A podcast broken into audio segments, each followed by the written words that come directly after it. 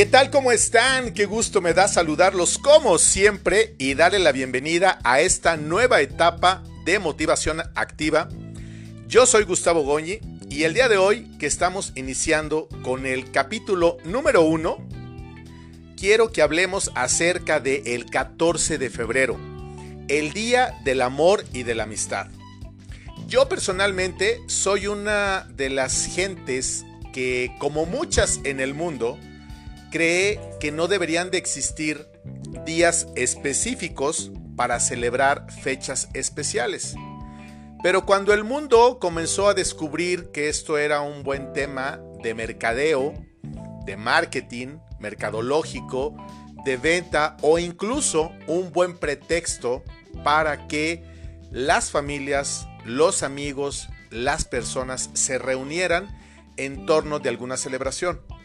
Es por ello que en México, como en el resto del mundo, existen fechas muy específicas que se celebran. Creo que las más importantes todas las conocemos.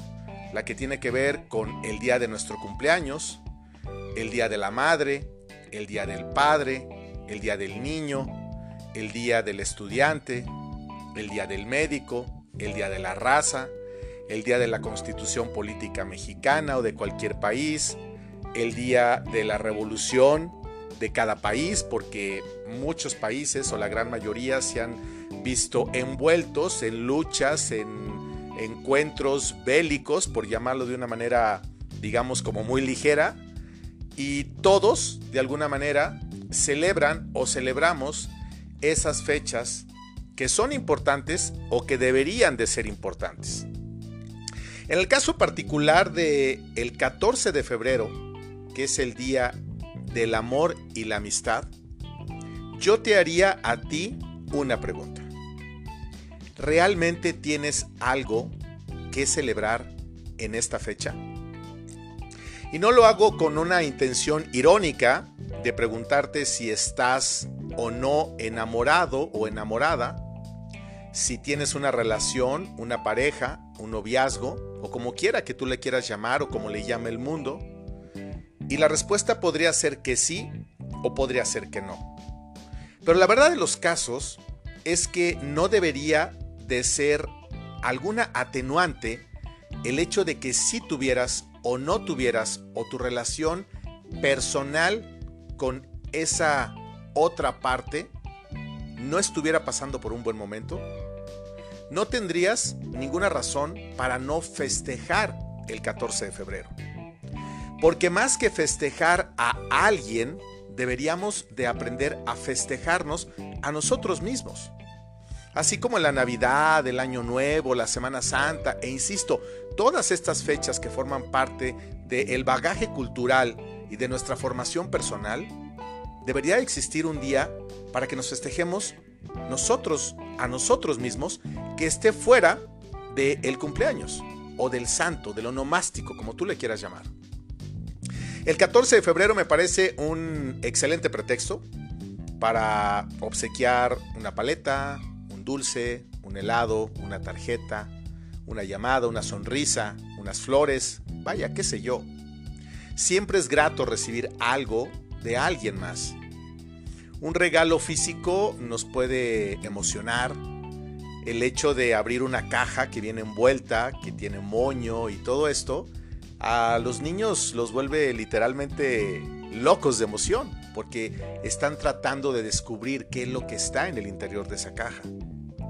La magia de un regalo quizá la vamos perdiendo un poco conforme vamos creciendo, lo cual no debería de ser así, porque un regalo, grande, pequeño, mediano, o de la circunstancia que sea, debería de ser un motivo suficiente para alegrarnos el momento y el día. Un regalo dibuja sonrisas, alegra corazones, agita las pulsaciones y es por demás emocionante. Pero quizás, ahora que estás escuchándome, te estés diciendo a ti mismo o a ti misma, es que a mí nadie me da nada. De hecho, bueno, este tema de la pandemia que nos ha separado, nos ha dividido, nos ha encerrado, ya nos mete a casa, ya nos vuelve a sacar, nos vuelve a meter, nos vuelve a sacar, ha hecho que nos volvamos un poco distantes, un poco fríos y que nuestro único contacto sea a través de las redes sociales. lo cual no está mal porque se trataba de un, tema de salud. Pero creo que sobre todo los mexicanos, los hispanos, los latinos, estamos acostumbrados a abrazar, a papachar, a manifestar nuestro cariño, nuestro amor y nuestro afecto a las demás personas. Es cierto que a algunas personas no les gusta ese tipo de contacto y la pandemia pues les cayó como anillo al dedo, pero creo que a la gran mayoría sí nos gusta, sobre todo cuando se trata de papás, hermanos, primos, amigos, qué sé yo. Este 14 de febrero del año 2022, yo te doy un consejo que tú no me has pedido, pero que yo te voy a obsequiar como regalo del Día del Amor y la Amistad. Quiero que por favor te festejes a ti mismo o te festejes a ti misma. Puede ser el día de hoy, puede ser un día antes del 14 de febrero, puede ser el día 14 de febrero, puede ser después del 14 de febrero. De hecho, no debería de existir una fecha en particular, pero vamos a tomar como base el 14 de febrero. Quiero que por favor te festejes a ti, que te apapaches a ti, que te obsequies algo que te gusta. Si tienes la posibilidad económica de regalarte un viaje, de regalarte una camisa, de regalarte un vestido, unos zapatos, unos tenis, una ida a cenar, a comer con tus amigos, con tus amigas, qué sé yo, que esté fuera de la ventana de tu relación, si es que la tienes en este momento, con una pareja, con un esposo, con un novio o etcétera. Que sea solamente para ti, que puedas disfrutarlo de una manera total y absoluta, que te apapaches a ti, que te quieras a ti, date un baño rico en la mañana, ponte el mejor perfume, ponte tus mejores galas, tus mejores jeans, con lo que te sientas cómodo o cómoda, sonríe, arréglate para ti, no solamente en ese día, sino siempre. Vamos a tratar de festejarnos siempre, pero insisto, vamos a tomar como base el 14 de febrero. Y a partir de ahí, aprende a papacharte todos los días, a quererte todos los días y a entender que no es necesario que tú tengas a alguien de manera afectiva a tu lado para que puedas ser feliz. La felicidad se construye de pequeños momentos y los momentos más importantes son aquellos que tú mismo o que tú misma te puedes obsequiar y te puedes regalar. Escucha música, baila, canta, haz lo que te haga feliz, aunque sea un día. Y tú verás cómo todo tu entorno, cómo tus vibraciones, y cómo todo lo que tiene que ver con tu energía empieza a cambiar. Si tuviéramos la capacidad de ver los colores de la energía que algunas personas la tienen, entonces tú verías que te pintarías de colores desde la cabeza hasta los pies. Porque estarías generando solamente cosas positivas y buenas. Imagínate tú que así fuera todos los días, durante un año. Yo sé que hay momentos, circunstancias, muy complicados y muy difíciles, de enfermedades, de muerte y de muchas otras cosas más, que difícilmente podríamos ponernos a cantar, a bailar, a sonreír o a escuchar música.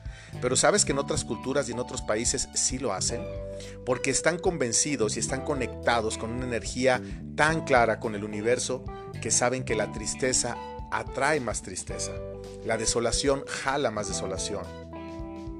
Entonces yo te invito a que este 14 de febrero te festejes a ti.